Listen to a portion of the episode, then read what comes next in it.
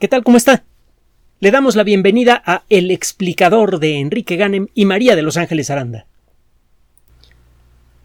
Una de las conclusiones más profundas que se pueden obtener de la ciencia en general y de la biología en particular es que la conciencia humana, con en, en toda su dimensión, con todas sus manifestaciones, es consecuencia directa, única y exclusiva de las leyes de la naturaleza.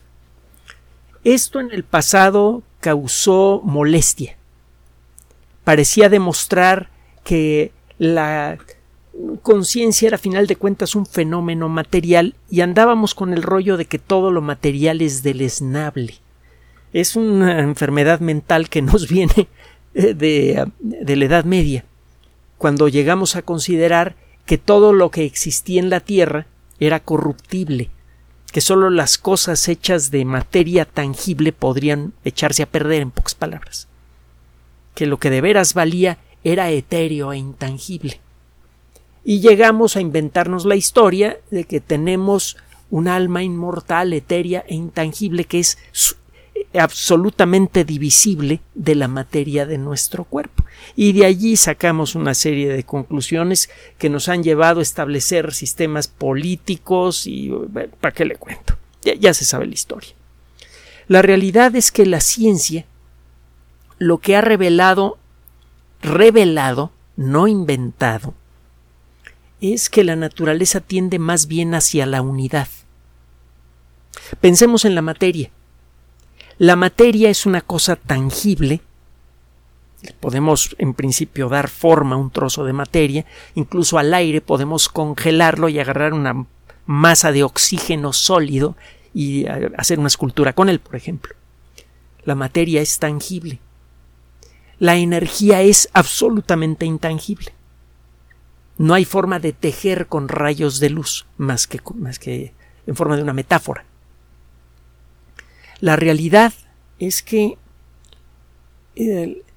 bueno, también el, espacio y el tiempo son elementos intangibles, no podemos guardar un segundo en la bolsa. Y un metro solamente tiene sentido como el espacio que hay entre dos puntos de referencia, pero el concepto mismo de metro no es algo que podamos eh, guardar en una caja.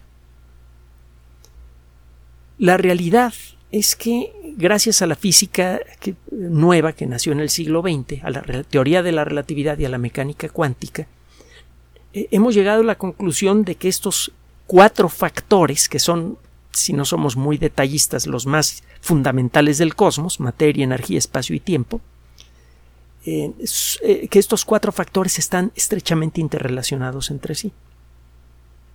Por ejemplo, la materia y la energía esto es consecuencia de la teoría de la relatividad.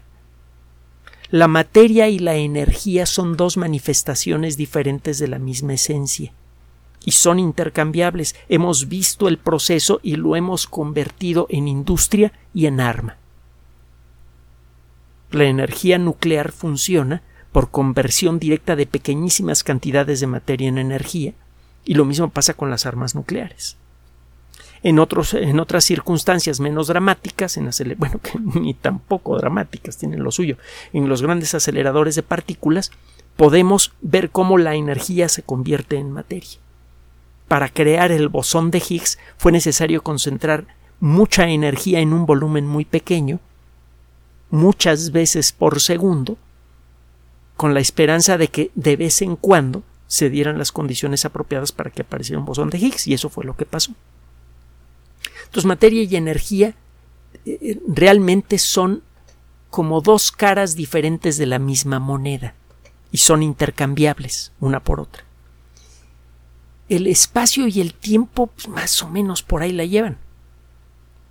Para comenzar, no es distinguible el espacio del tiempo desde el punto de vista de la física. Si usted quiere describir un fenómeno físico, necesita de esos dos elementos.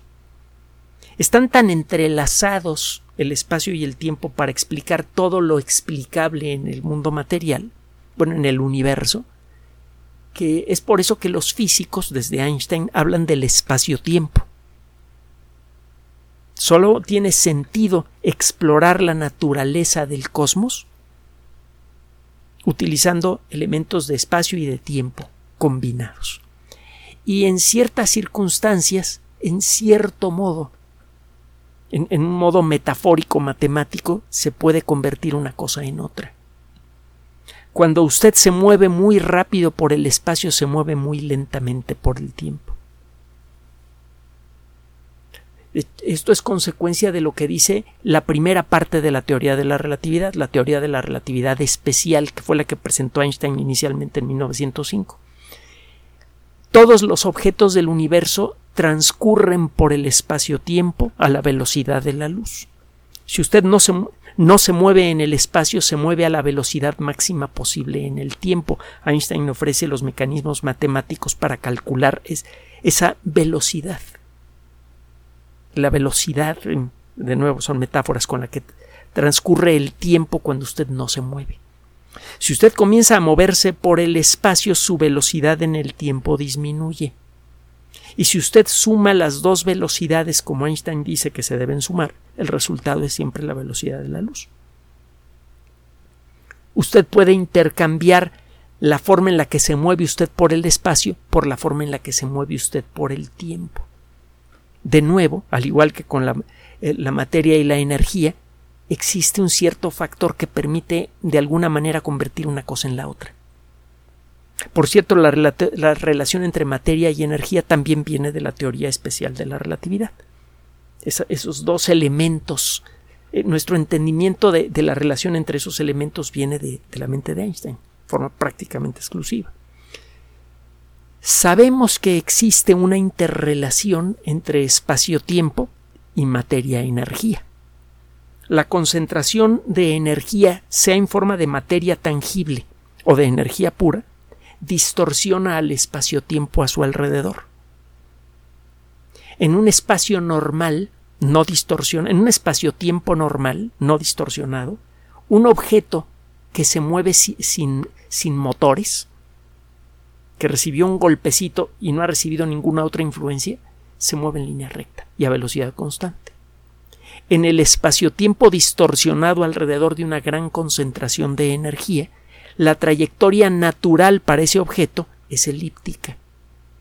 Por eso la Luna gira alrededor de la Tierra, se está moviendo en la dirección más recta posible en un espacio-tiempo distorsionado.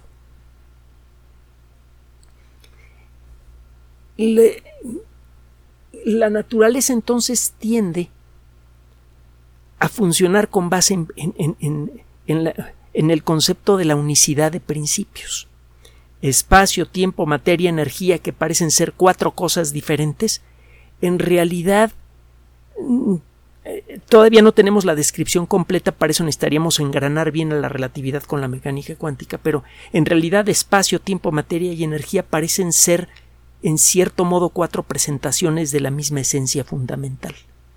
El día en que podamos expresar esta idea con matemáticas, vamos a poder con las mismas matemáticas derivar todo el rollo de la mecánica cuántica y todo el rollo de la relatividad sin entrar en conflictos. En la actualidad, si tratamos de crear una teoría con las herramientas que tenemos, de eh, crear una teoría física que explique todo lo que explica la relatividad y todo lo que explica la mecánica cuántica, pues esa superteoría se rompe, empieza a predecir cosas que nunca van a pasar. Sabemos que tenemos que buscarle por otro lado para ligar mecánica cuántica con relatividad, pero sabemos que esa unión tiene que existir. Hay fenómenos relativistas que son explicados por la mecánica cuántica y viceversa, pero no entendemos bien cuál es la liga. Eh, por ejemplo, ah, un, pequeño paréntesis. La Tierra es una gran concentración de energía. Recuerde la vieja fórmula, una de las muchas fórmulas que se derivan de, la, de las eh, eh, de las ecuaciones básicas de la relatividad. A veces utilizo indistintamente fórmula y ecuación. Sé que no es exactamente lo mismo, pero bueno, le, pido un poco de tolerancia con el rollo. Es casi lo mismo. Un día explicamos la diferencia. El caso es que una de las ecuaciones más importantes de la teoría de la relatividad, o de las más famosas, es E igual a mc cuadrada. Esa ecuación lo que dice es que efectivamente la materia y la energía son intercambiables. Entonces la Tierra está hecha de una cantidad hiperbrutal de toneladas, varios sextillones de toneladas de materia.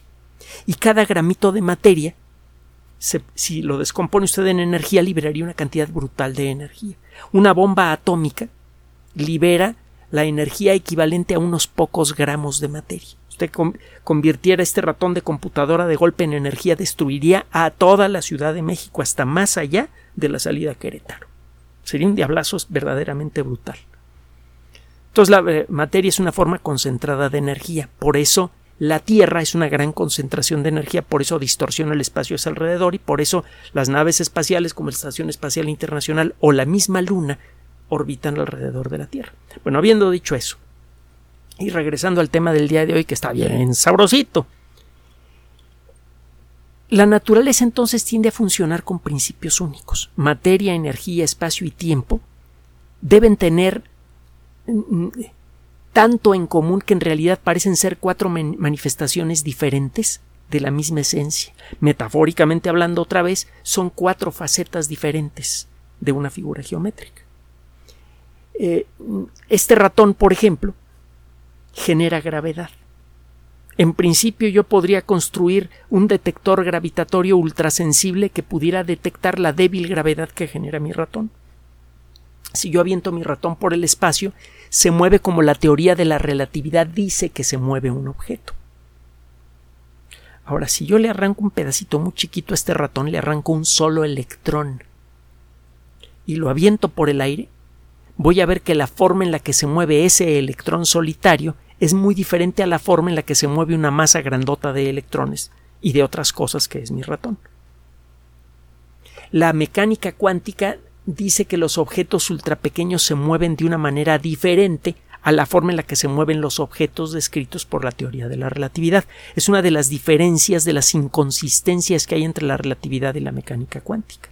Y lo hemos revisado en laboratorio mil veces. Efectivamente, los objetos macroscópicos, los objetos que sean más grandes que un átomo, se mueven por el espacio siguiendo las reglas de la relatividad. Pero usted toma un pedacito de un átomo y lo avienta, se mueve con unas reglas completamente diferentes.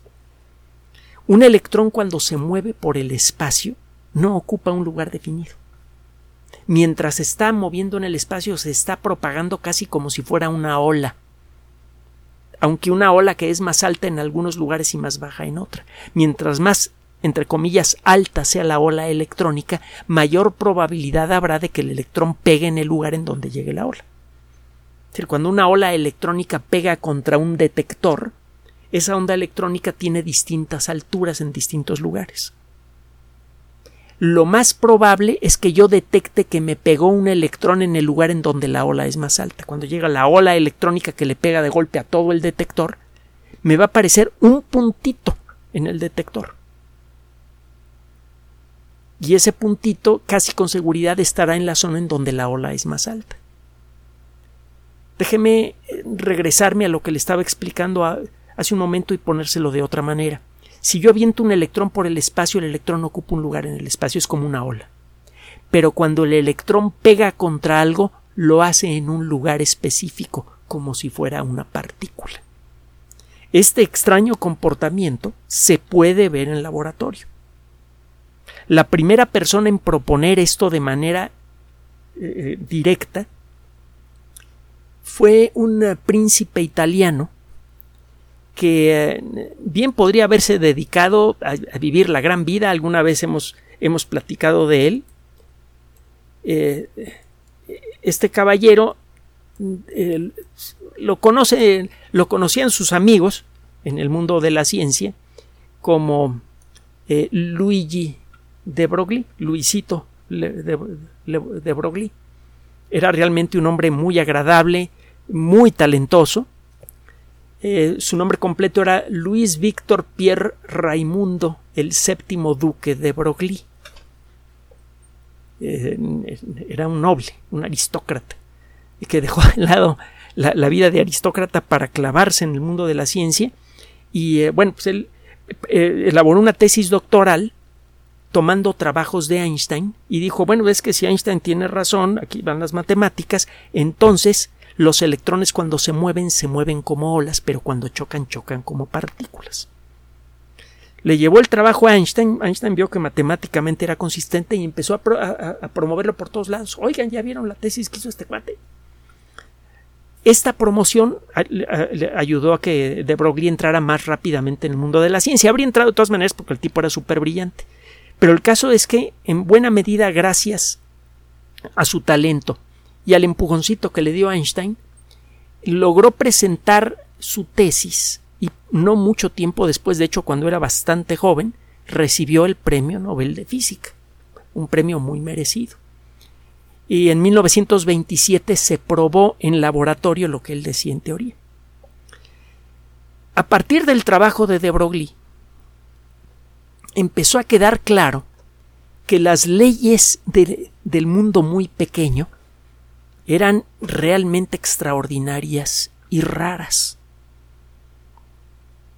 En, en el intervalo entre, digamos, 1915 y 1925, 1930, las personas que empujaron hacia adelante la mecánica cuántica, eh, Niels Bohr, Louis de Broglie, eh, Wolfgang Pauli, Erwin Redinger, Werner Heisenberg, estos, superpersonajes, empezaron a descubrir en las matemáticas que describen cómo se mueve un electrón la evidencia clara de estas extrañas leyes, que son realmente eh, eh, enloquecedoras. entre los fenómenos que llegaron a encontrar, primero en forma teórica y luego en laboratorio, el, probablemente el más extraño de todos es el entrelazamiento cuántico. En ciertas circunstancias, cuando usted estimula un átomo de cierta manera, por ejemplo, eh, pueden aparecer dos partículas que salen volando en direcciones diferentes. Esas partículas pues, son bolitas independientes, cada una se mueve en una dirección y eh, pues son como, como dos pequeños planetitas que viajan por el espacio independientes de todo lo demás. Solo que si la forma en la que se formaron esas partículas respeta ciertas reglas, esas partículas están invisiblemente entrelazadas. Si usted le hace algo a, una de esas partículas, la otra lo resiente de manera instantánea, aunque esté del otro lado del universo. En forma absolutamente instantánea, lo que le hace usted, dentro de ciertos límites, ¿eh? pero lo que le hace usted a una partícula de un lado, afecta a la otra partícula déjeme eh, aclarar también que eh, bueno, debería ser más preciso al decir esto. Si usted afecta alguna cualidad básica de una de las partículas, la otra partícula automáticamente sufre el mismo cambio. Por ejemplo, si usted cambia la orientación de la rotación de un electrón, sin meternos en demasiadas broncas, el electrón puede imaginarlo como una esferita eh, que gira sobre su eje y tiene orientado su eje de rotación en una cierta dirección. Otro día nos metemos con, con el rollo de, de ah, del spin, que es una de las características fundamentales de los electrones. Hay un montón de cosas que decir con respecto al spin de los electrones. Pero bueno, si usted hace que un electrón de una pareja entrelazada cambie de orientación en el espacio, que, que su eje de rotación cambie de orientación, el otro, la otra partícula, aunque esté del otro lado del universo, cambia también. Pero, ¿por qué? Es como si a, Marte le cambiaran de pronto el eje de rotación y la Tierra sufriera el cambio de manera instantánea e idéntica. Pues, ¿Por qué? Si cada partícula tiene su propia historia, viaja por el espacio-tiempo en su propia dirección y es afectada de manera diferente por sus circunstancias. ¿Por qué algún cambio en la naturaleza básica de una de las partículas afecta a su partícula gemela? Es algo realmente eh, extraño y mientras más extraño, eh, mientras más lo ve, más extraño parece. Y bueno, pues, con el rollo del entrelazamiento cuántico se han venido diciendo montones de cosas, se llegó a dudar mucho del fenómeno, hasta que por fin se pudo demostrar la realidad del fenómeno, y eso fue lo que le valió el premio Nobel a las eh, personas que lo van a recibir este 10 de, de diciembre. El premio Nobel de este año tiene que ver con el demostrar que es real el entrelazamiento cuántico. Y eh, pues, es uno de los fenómenos más profundos y extraños del universo. voy a agregar un poquito de sal a, este, a esta preparación para luego meterme en la nota del día de hoy. La sal, la cosa para darle sabor es la siguiente. Tenemos muy buenos motivos para suponer que el universo nació hace un poquito menos de 13.800 millones de años. De la nada. Es decir, lo que, lo que se formó hace 13.800 millones de años, bueno, poquito menos, fueron el espacio y el tiempo. Después vino la materia. Si no, hasta donde está nuestro conocimiento en este momento no, se, no tiene sentido preguntar qué había antes, porque lo que comenzó a contar, en lo que comenzó a existir hace 13.800 millones de años fue el tiempo mismo junto con el espacio y la energía, que luego se comenzó a manifestar en forma de materia. Tres minutos después de que nació el universo es que se formaron los primeros núcleos atómicos, que es un, tiempo horrorosa, interminablemente largo desde la perspectiva de la mecánica cuántica el punto es que mientras más estudiamos hasta donde nos da la teoría cómo fue el origen del universo, más claro le queda a los expertos que se dedican a, este tema en particular que las leyes básicas del universo, incluyendo las extrañas leyes de la mecánica cuántica, que son las más mafufas y guajiras de todas, quedaron establecidas en su forma actual al momento del origen del universo. E incluso es posible creer que si hay algo más allá de nuestro universo, ese algo va a respetar como mínimo las leyes más básicas de la mecánica cuántica y de la relatividad.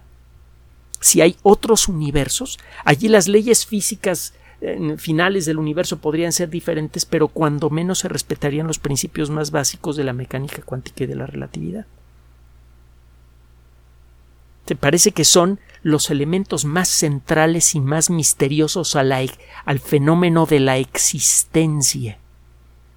Cualquier cosa que exista en este o en cualquier otro universo, como mínimo, parece que tiene que respetar a fuerzas los principios básicos de la relatividad y la mecánica cuántica. O de la superteoría que estamos por construir, que explicaría todo lo de la relatividad y toda la mecánica cuántica en un solo, en un solo juego de, de ecuaciones. Pero entonces, todo lo que tenga que ver con relatividad y con, la y con mecánica cuántica es de lo más fundamental que existe cualquier cosa que pueda aspirar a existir aquí o en donde sea o en cualquier otro cosmos, universo paralelo o lo que sea, necesita respetar esos principios. Tiene tiempo que algunas personas, algunos físicos eh, excepcionalmente brillantes, sospechan que la conciencia humana es un fenómeno que no puede ser explicado por la simple actividad que conocemos de las neuronas. Hasta donde podemos decirlo, las neuronas funcionan un poco como los transistores de una computadora. Y de hecho, cuando reproducimos en una computadora con un tipo peculiar de sistemas de cómputo que se llaman redes neuronales, cuando reproducimos en una computadora lo que creemos que explica el funcionamiento del cerebro humano, obtenemos un, comportamiento cuasi inteligente. Las redes neuronales, por ejemplo, son muy buenas para reconocer patrones en circunstancias difíciles. Por eso pueden reconocer a una persona aunque esté maquillada, con barba postiza, etcétera, etcétera. Por eso los sistemas de cómputo armados con las mejores redes neuronales pueden hacer diagnósticos clínicos muy buenos o pueden detectar errores en un contrato y señalar cuáles deberían ser las correcciones en forma tanto o más eficaz que muchos de los mejores abogados. Realmente lo que sabemos del comportamiento de las neuronas explica mucho del fenómeno consciente, pero solo a un cierto nivel. podemos entender, gracias a las redes neuronales, uno de los factores del comportamiento inteligente, que es la capacidad para reconocer patrones, la, capacidad para reconocer a un familiar perdido hace muchos años con un golpe de vista. Que es eh, algo que, eh, nos ha tocado de manera bastante directa ver este, en fechas no muy eh, hace no mucho tiempo. O eh, más bien que le tocó a Ángeles ver. Es algo muy, muy, muy conmovedor. Este, ¿Cómo es posible que esto ocurra? Bueno, pues es por el funcionamiento de la parte del cerebro que funciona con redes neuronales, pero hay elementos fundamentales del funcionamiento de la conciencia que parece que no pueden ser explicados nada más por lo que sabemos del funcionamiento de las neuronas.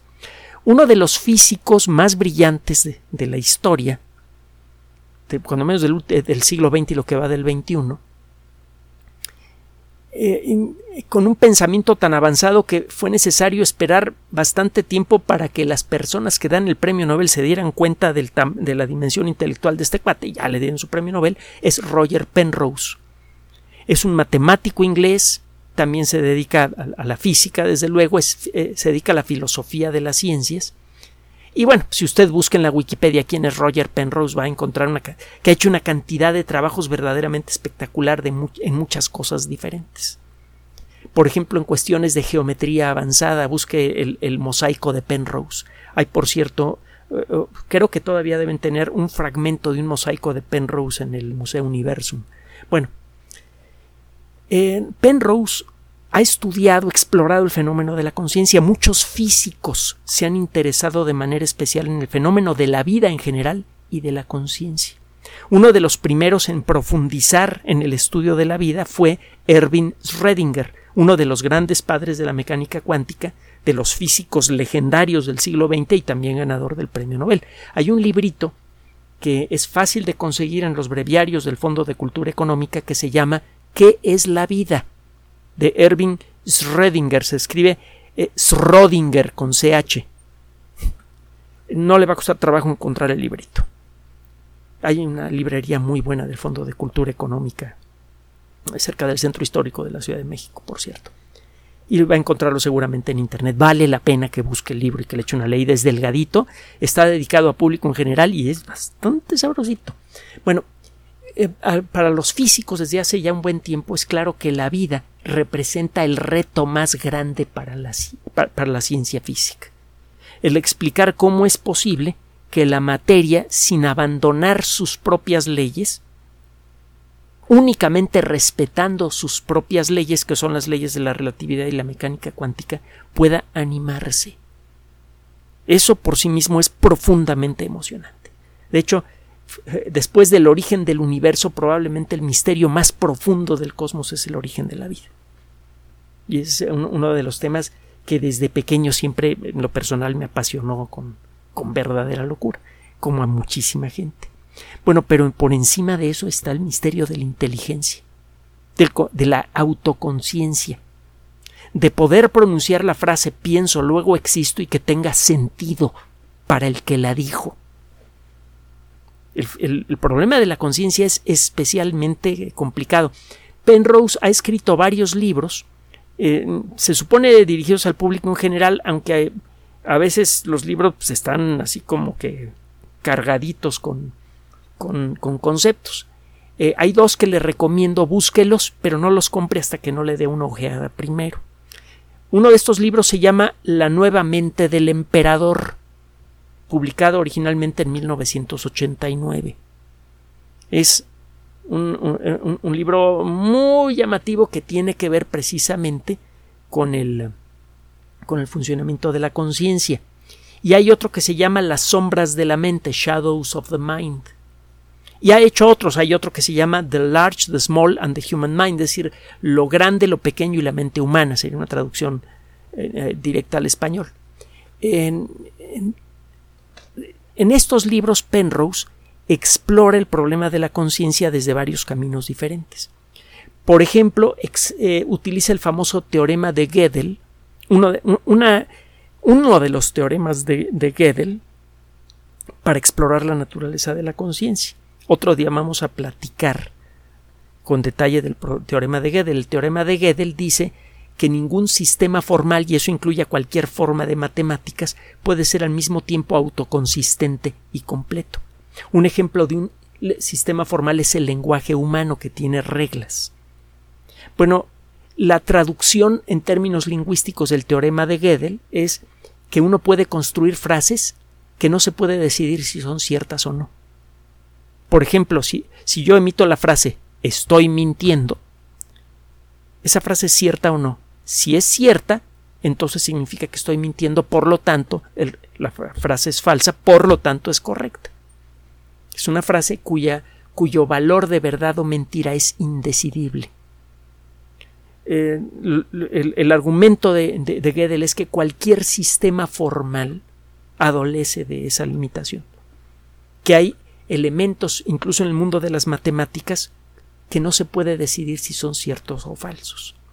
Y parece existir alguna consecuencia, esto lo tendremos que discutir otro día, entre el teorema de Gödel, ese teorema que es el más conocido, y el, y el problema de la conciencia humana lo invito, la invito a que busque los libros de Roger Penrose que tienen que ver con la mente humana. Hay varias traducciones al español que son bastante buenas.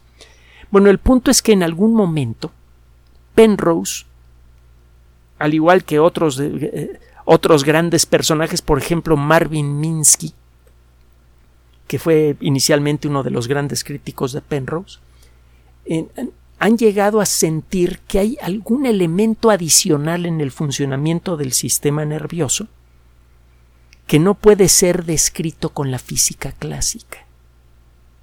Se puede describir con física clásica cómo circulan los impulsos nerviosos por las neuronas y cómo estos impulsos pueden representar a los unos y ceros de una computadora. Pero parece claro que no es posible que un sistema de neuronas, por complejo que sea, pueda llegar a desarrollar autoconciencia. Tiene que haber un algo más. Ese algo más, dice Penrose, es la presencia de la mecánica cuántica en los fenómenos que suceden en el cerebro. Él de alguna manera propone que eh, la interrelación cuántica juega un papel importante en la comunicación entre neuronas. Casi casi como si dos partículas entrelazadas entraran cada una de ellas a una neurona y cuando le pasa algo a una, la otra responde cambiando de la misma manera. Estos cambios simultáneos entre dos neuronas podrían explicar ciertos procesos que están asociados con la conciencia, según Penrose.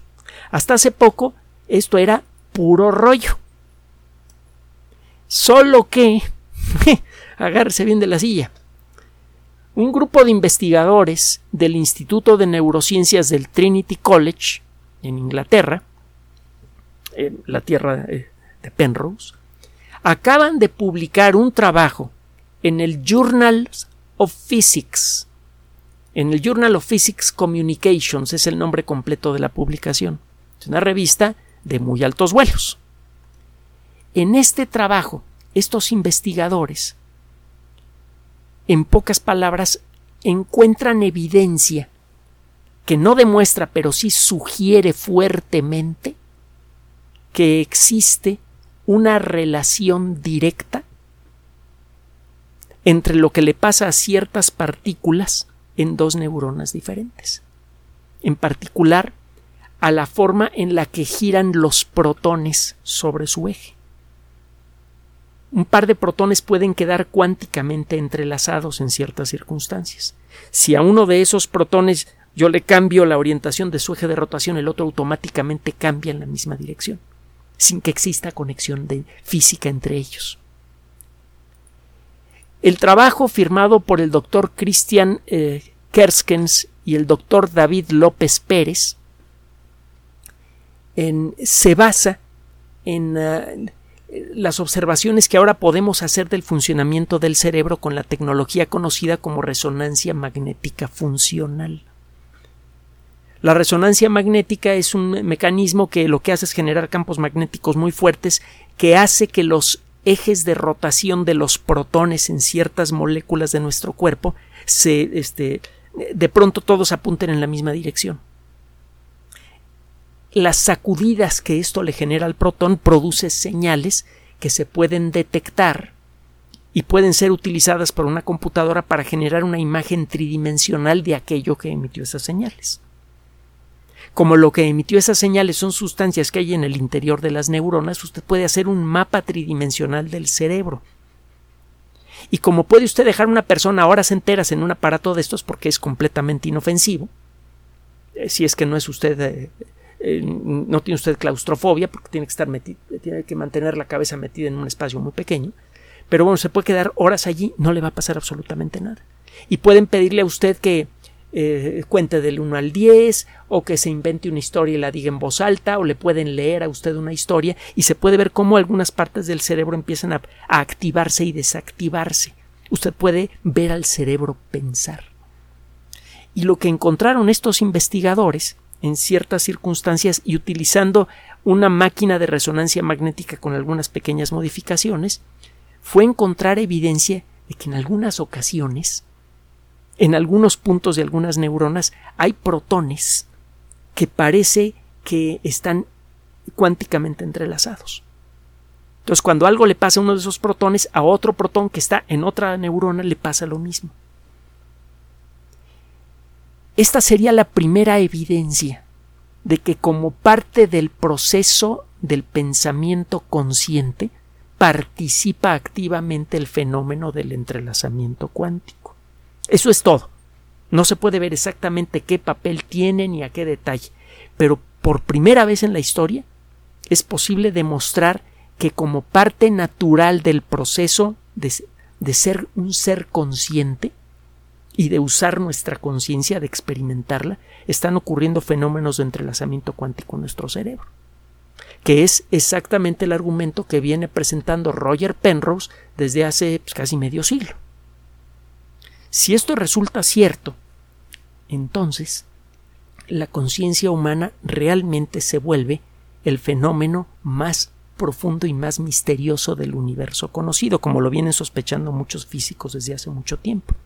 Porque su funcionamiento depende de los principios más fundamentales del universo, principios que podrían ser más fundamentales que el universo mismo, porque son los principios, según sospechan muchos físicos, sobre los cuales se, se fundamentaría el desarrollo de otros universos también. Los principios más fundamentales del multiverso serían los de la mecánica cuántica y los de la relatividad, y de acuerdo con este trabajo, el hecho de que usted pueda entender esta cápsula, que pueda, y se lo agradecemos, elegir escucharla y pueda sacar sus propias conclusiones, es consecuencia directa, exclusiva y única de la interrelación de los principios más misteriosos del universo mismo, principios que escapan incluso a los límites del cosmos. Gracias por su atención. Además de nuestro sitio electrónico www.alexplicador.net, por sugerencia suya tenemos abierto un espacio en Patreon, el explicador Enrique Ganem, y en PayPal, el explicador patrocinio por los que gracias a su apoyo sostenemos este espacio. Puede usted descargar gratuitamente estos audios en formato MP3 en Spotify y en iTunes como El Explicador sitio oficial y en SoundCloud como El Explicador y con formato de video en YouTube en El Explicador sitio oficial. Recuerde nuestras redes sociales de siempre, Twitter Enrique-Ganem y en Facebook Enrique Ganem sitio oficial, El Explicador y los grupos que usted ya conoce. Finalmente, El Explicador siempre somos María de Los Ángeles Aranda y Enrique Ganem. Gracias.